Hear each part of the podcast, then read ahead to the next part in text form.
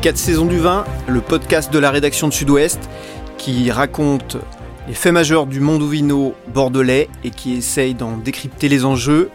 Épisode 1. Bonjour, je suis Mathieu Hervé. Je suis avec César Compadre, le spécialiste de la rubrique vin de Sud-Ouest. Aujourd'hui, on va parler des Chinois à Bordeaux. Alors César, bonjour. Bonjour. Euh, avant de, de- de rentrer dans le vif du sujet, première question, quelle est la présence chinoise à Bordeaux Quels sont les chiffres clés? On parle souvent d'environ 150 propriétés. Qu'est-ce que tu peux nous en dire? Il n'existe pas de chiffre officiel, il n'y a aucun recensement. Le seul recensement qui a été fait, euh, c'est nous à Sud-Ouest qui, l'avons fait, et on estime qu'environ euh, 150 propriétés euh, appartiennent à des Chinois à Bordeaux, ce qui représente euh, autour de 3% du vignoble. 3% du vignoble, euh, en sachant que aujourd'hui, on s'accorde pour dire qu'il y a à peu près 8000 euh, propriétés euh, euh, dans le, en Gironde. Pour être précis, il y a 9000 noms de châteaux, mais un, un- un nom de château est une marque commerciale, donc une même propriété peut produire plusieurs châteaux. On estime en Gironde, les chiffres datent de hier, qu'il y a 5800 viticulteurs en Gironde. Alors, euh, d'abord, est-ce que les Chinois sont la plus forte présence dite étrangère euh, à Bordeaux? Sans discussion. Ce euh, ils sont les plus présents. Leur arrivée massive date de 2013, 2014, 2015. Ces années-là, euh, on a atteint le rythme de 10, 15, 20 propriétés vendues par an. Donc il y a eu, un, phénomène très important. Et comme souvent en Chine, euh, quand il se passe quelque chose, ça se fait en gros volume. Donc indiscutablement, c'est la nationalité étrangère la plus présente à Bordeaux.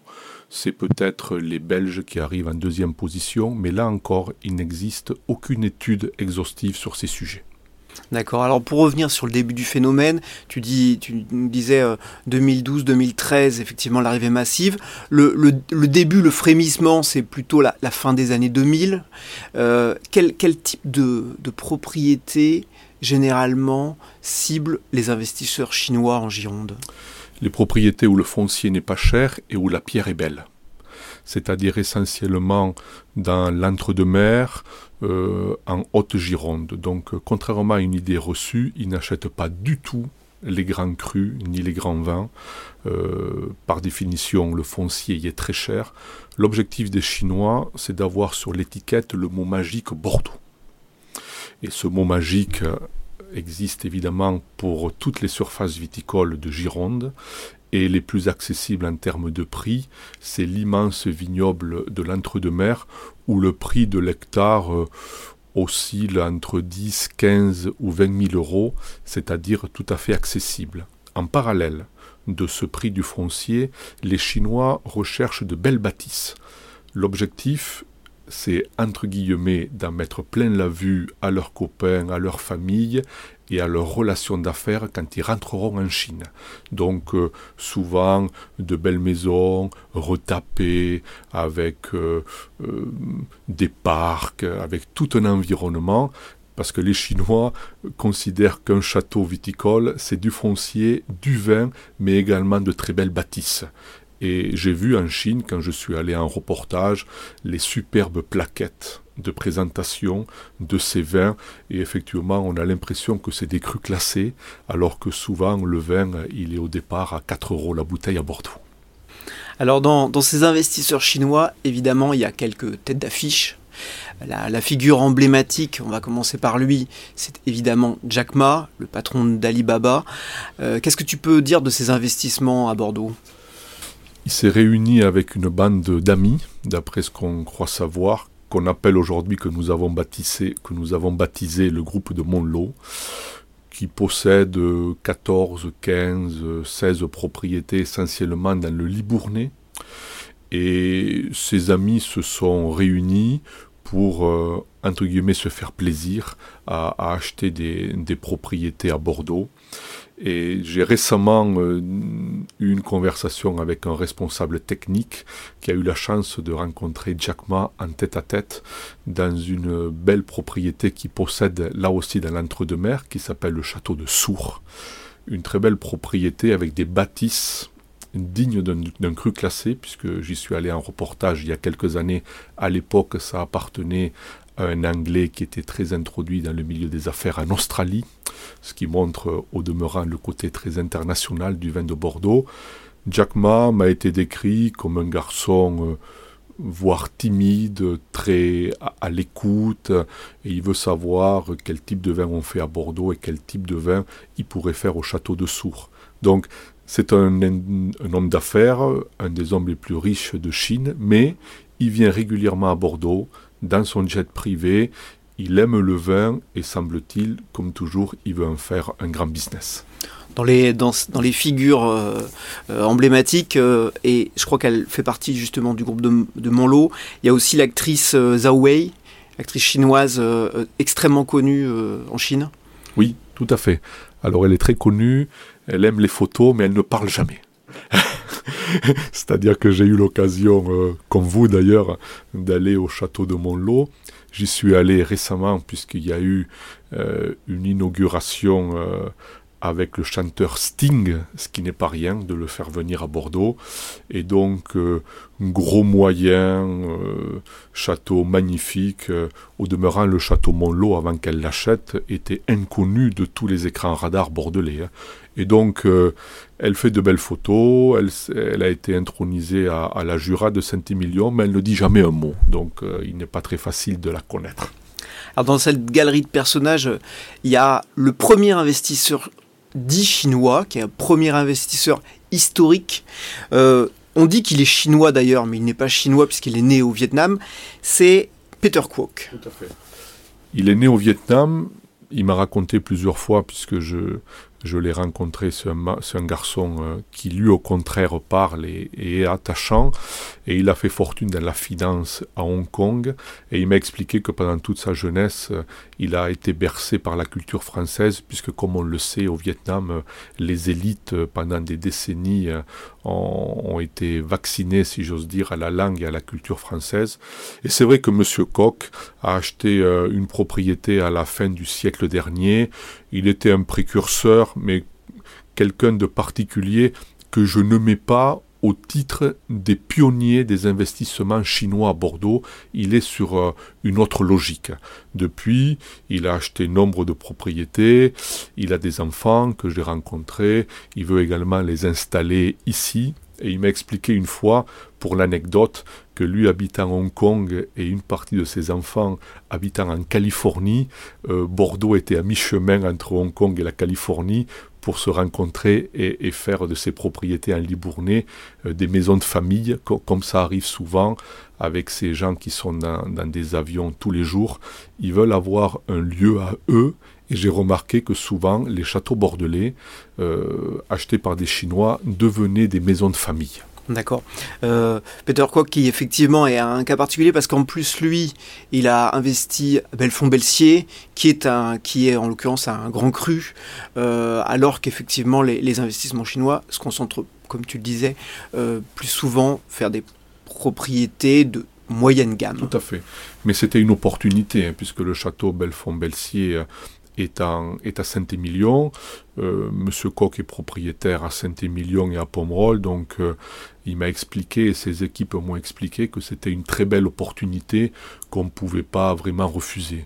Le château Belfond-Belsier ayant également appartenu à un Chinois il y a quelques années, semble-t-il, il s'en est pas trop occupé. Il a ensuite vendu à un Chypriote qui a priori ne s'en est pas très bien occupé non plus. Donc euh, M. Koch et ses équipes ont repris une propriété sur laquelle il, faut, il y a beaucoup de travail à mener et, je pense qu'il peut aller très loin. Le, M. Koch a construit un, petit empire viticole et semble-t-il pour longtemps, avec ses enfants, euh, il, veut en faire quelque chose, un investissement dans la durée. Alors la, présence chinoise à Bordeaux, euh, récemment, enfin récemment, il y a quelques années, euh, il y a un fait divers tragique aussi qui, qui, l'a mis en lumière, euh, c'est le décès, l'accident qui a eu lieu au château La Rivière en 2013 et la mort de Lamcock. Est-ce que tu peux nous expliquer ce qui s'est passé ce jour-là? Je peux d'autant plus vous l'expliquer que j'étais présent. C'était un, c'était une belle journée ensoleillée du mois de décembre. Et pourquoi j'étais présent? Parce que le vendeur, M. Grégoire, quelqu'un qui a fait fortune dans la fabrication et la vente des machines à vendanger, qu'on connaît bien dans le monde du vin, qui s'appelle les machines Grégoire. Quand on passe sur les routes pendant les vendanges, c'est des machines jaunes. Je connaissais M. Grégoire depuis des années et des années. Je savais que sa propriété était à la vente et il m'avait promis que le jour où la signature aurait lieu, il m'inviterait au château. Et donc, il m'a invité au château. Je suis arrivé le matin avec un collègue photographe. Nous avons fait un reportage. Nous avons rencontré évidemment M. Grégoire. Nous avons rencontré l'acheteur. Et tout ça s'est fait le matin même de l'accident. Et je me souviens encore, euh, en partant du château La Rivière, j'ai vu un, très gros bâtiment euh, et, j'ai demandé au responsable technique quel était ce gros bâtiment et il m'a dit d'un côté c'est le chai, et de l'autre côté, c'est le hangar de l'avion de M. Grégoire. Parce que M. Grégoire est connu pour être un pilote. Et donc, euh, pardon, c'était pas un avion, c'était un hélicoptère. Pardon, c'était pas un avion, c'était un hélicoptère. J'étais tête en l'air. et donc, euh, il m'a expliqué que c'est d'un côté c'était donc les installations techniques, et de l'autre, c'était un hélicoptère. Donc, euh, j'avais bien en tête qu'il avait un, hélicoptère, et je, rentre au bureau, et dans l'après-midi, un collègue euh, de la rédaction signale qu'un accident d'hélicoptère a eu lieu dans la région de Fronsac, puisque le château La Rivière euh, se trouve à Fronsac, aux portes de Libourne. Et c'est vrai que j'ai de suite pensé à, ce que j'avais vu le matin. Et au fur et à mesure de l'après-midi, on a su que c'était un viticulteur, on a su que c'était au château La Rivière et autres. Donc euh, voilà, par par hasard, mais finalement pas par hasard parce que on avait travaillé des mois pour être présent ce jour-là, le jour de la signature. Donc j'ai rencontré toutes ces personnes euh, le matin et, et quatre d'entre elles euh, sont décédées l'après-midi. Alors fait divers tragique et on va, va faire la transition vers quelque chose de, plus léger.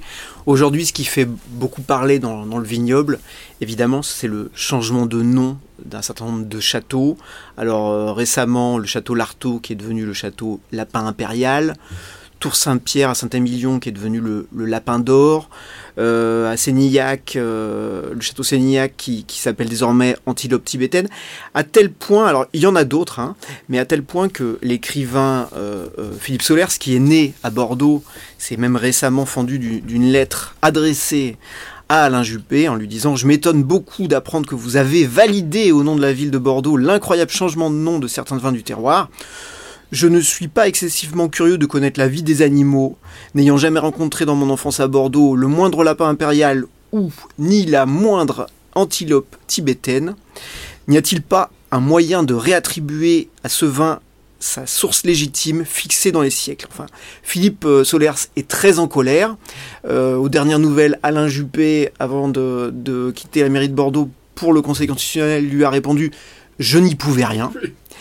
Euh, mais au-delà de, au-delà de, l'anecdote qui est un peu cocasse, euh, euh, qu'est-ce que, à quoi ça répond ces, ces, changements de nom? Monsieur Soler, c'est un grand auteur, mais il ne sait peut-être pas que ce ne sont pas les hommes politiques qui décident des noms des propriétés. Voilà, ça, ça c'est pour l'anecdote, mais c'était, j'imagine, pour, pour l'effet de manche avec, un tel, avec un tel courrier. Ces changements de nom, nous illustre un, fait, c'est que tout ça, c'est du business.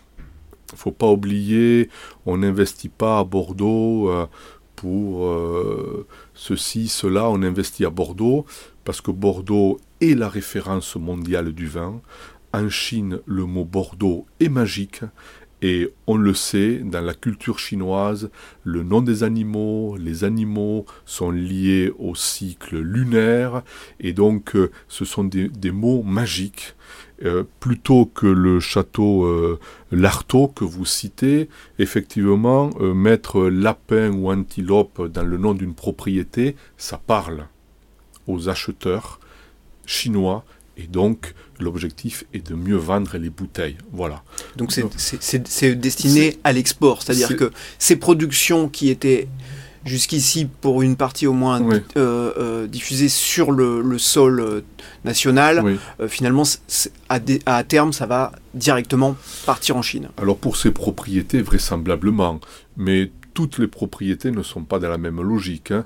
Certaines propriétés gardent des circuits historiques de commercialisation en France ou ailleurs, euh, parce que tout envoyer dans la Chine du jour au lendemain, euh, même si la Chine c'est grand, même si la plupart des investisseurs sont des hommes d'affaires, donc ils ont des relations, il n'est pas, euh, on, ne vend pas du vin d'un claquement de doigts. Donc réorienter complètement les marchés euh, de marché traditionnels vers le marché chinois, ça ne se fait pas comme ça.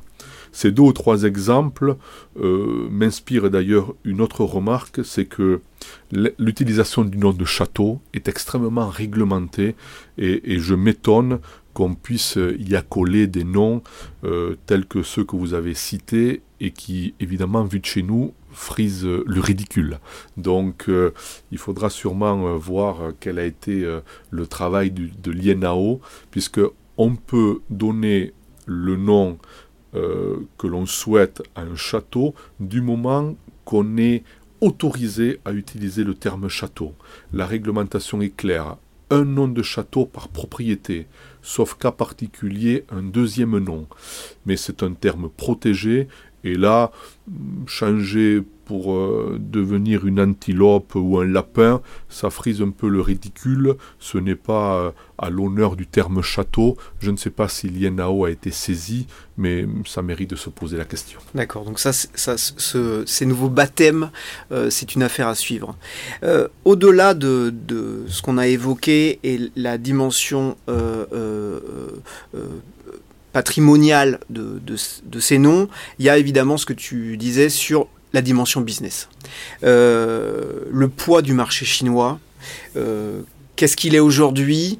Est-ce que ce qu'il est aujourd'hui euh, n'est pas déjà un peu en retrait ou en deçà de ce qu'il a été?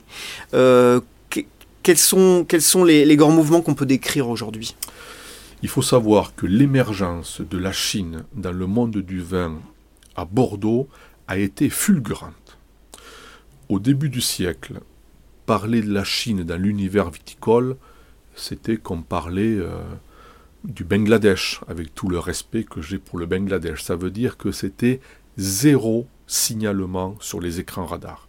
En quelques années, on l'a vu, ils ont acheté 140, 150 propriétés, et en quelques années également, la Chine est devenue le premier client à l'exportation des vins de Bordeaux.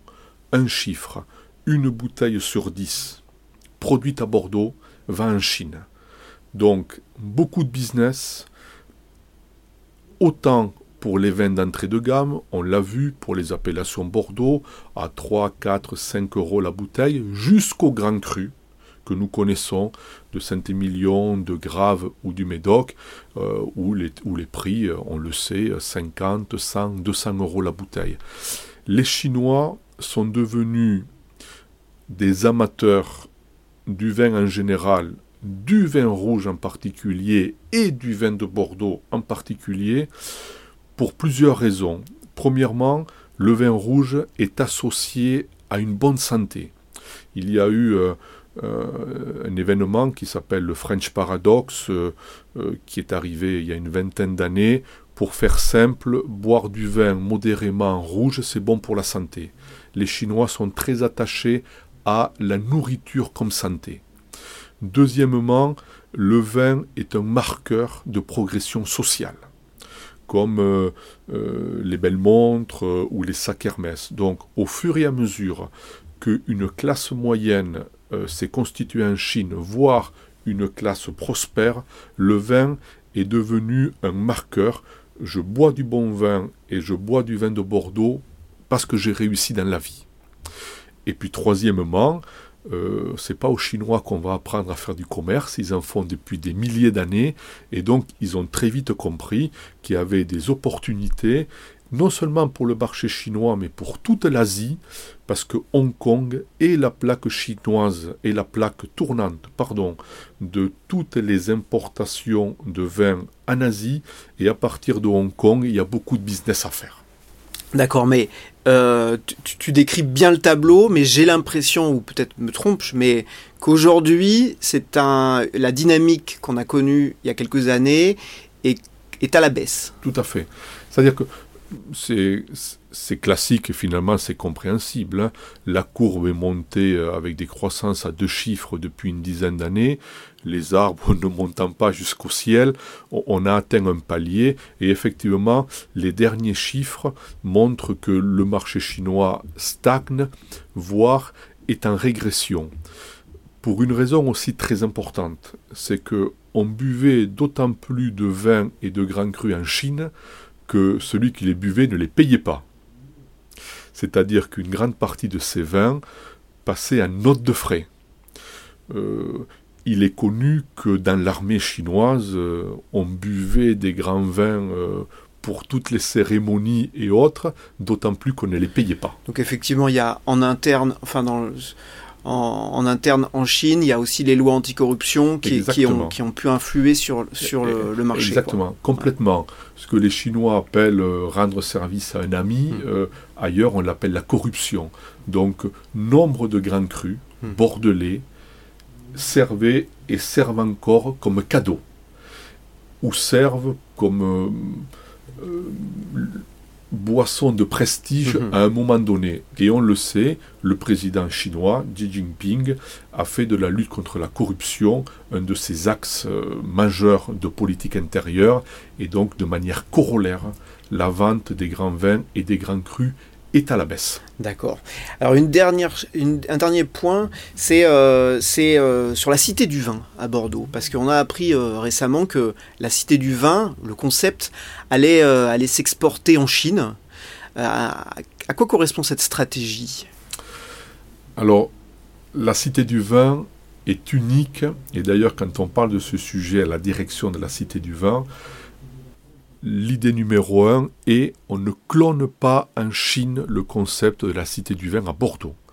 Le concept de la cité du vin à Bordeaux reste unique, on le connaît, un parcours permanent, des expositions, une ouverture au monde entier, beaucoup de digital. La, cité du vin bordelaise va être un appui en termes d'engineering culturel pour mettre en place une cité du vin, on le met entre guillemets, en banlieue de Pékin, dont le concept est encore assez flou, mais l'idée, ce sera de mettre en avant euh, les bonnes relations culturelles entre la France et la Chine et de prendre le vin comme symbole. Au niveau culturel, peut-être avec des dégustations, des tableaux, des films. Donc, avec tout ce qu'on s'est dit, il est logique qu'au-delà de l'économie, du patrimonial, euh, le culturel soit également, le culturel bordelais, entre guillemets, soit également exporté en Chine, parce que la Chine est quand même le pays où il faut être. À tous les niveaux, la Chine compte, et y compris au niveau culturel, il est bon d'y être, et c'est toute la logique de la création de cette structure en Chine. Merci beaucoup César. Merci. Euh, on se donne rendez-vous dans quelques semaines pour un épisode 2 de la, des 4 saisons du vin. On parlera euh, des primeurs 2018 et on essayera d'en dresser un premier bilan. A très bientôt. À très bientôt, merci.